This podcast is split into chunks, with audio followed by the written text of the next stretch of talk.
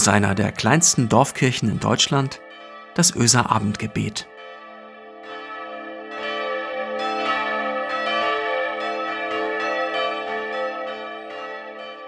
Einen schönen guten Abend und herzlich willkommen zum Öser Abendgebet heute am Dienstag, den 13. April 2021. Auf was wartest du?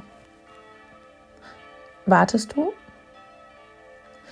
Hast du Erwartungen oder vielleicht einen Wartungsvertrag? Das mit dem Warten ist vielschichtig. Fragt mal Marco, ich glaube, der würde sich freuen, wenn er für seine Heizung nur noch einen Wartungsvertrag hätte und die Typen von der Heizungsfirma nur noch jedes Jahr zur Wartung erwarten würde. Der wartet nämlich oft auf heißes Wasser in der Dusche. Ich warte auf den Frühling, auf Sonne, die mir auf die Nase scheint und das Herz erwärmt, auf Endorphine, die durch meinen Körper strömen. Ich warte auf die Nachricht jeden Tag, dass die Zahlen der Infizierten weniger werden. Seit über einem Jahr gefühlt warte ich darauf. Ich warte an den Tagen, an denen Schule und Kindergarten sind, dass ich unsere Kinder wegbringen kann. Und dann warte ich mittags wieder darauf, dass sie zurückkommen. Und ich freue mich auf sie. Meistens jedenfalls.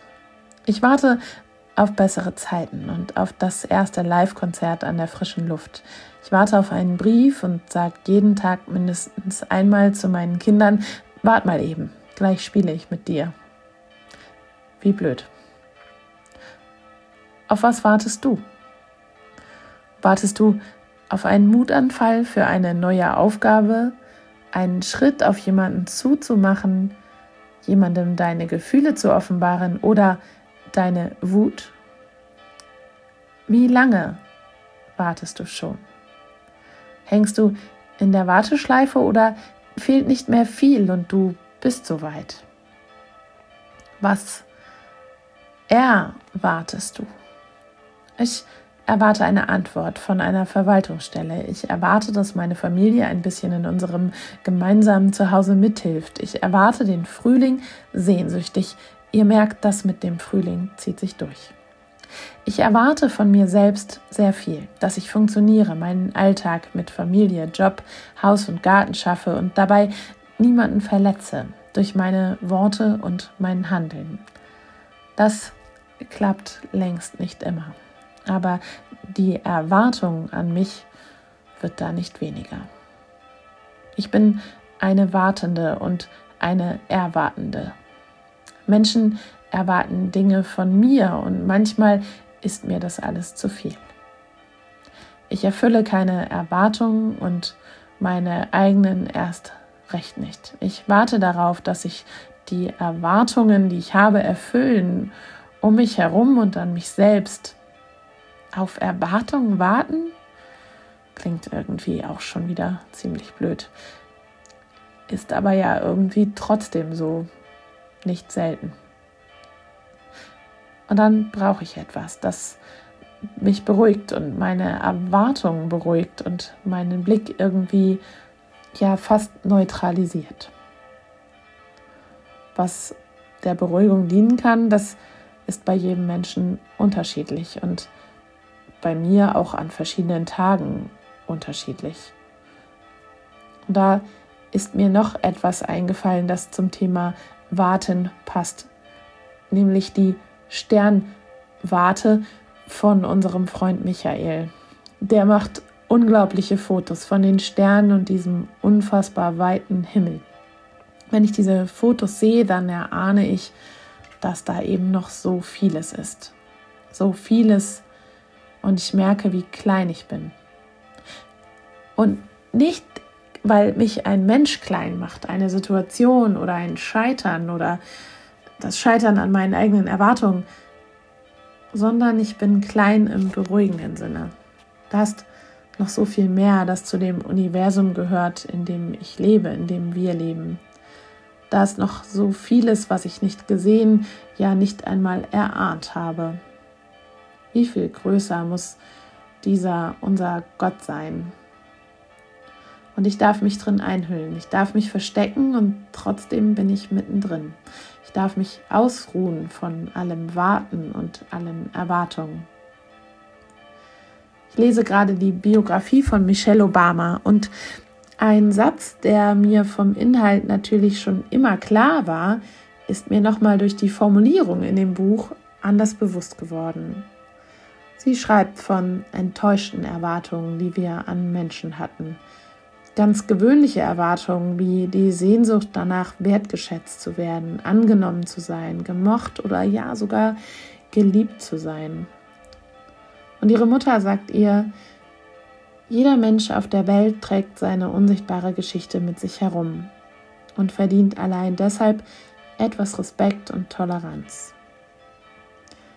Jeder Mensch auf der Welt trägt seine unsichtbare Geschichte mit sich herum und verdient allein deshalb etwas Respekt und Toleranz. Das mit der unsichtbaren Geschichte ist ein bisschen so wie mit dem, was da alles im Universum für mich verborgen ist.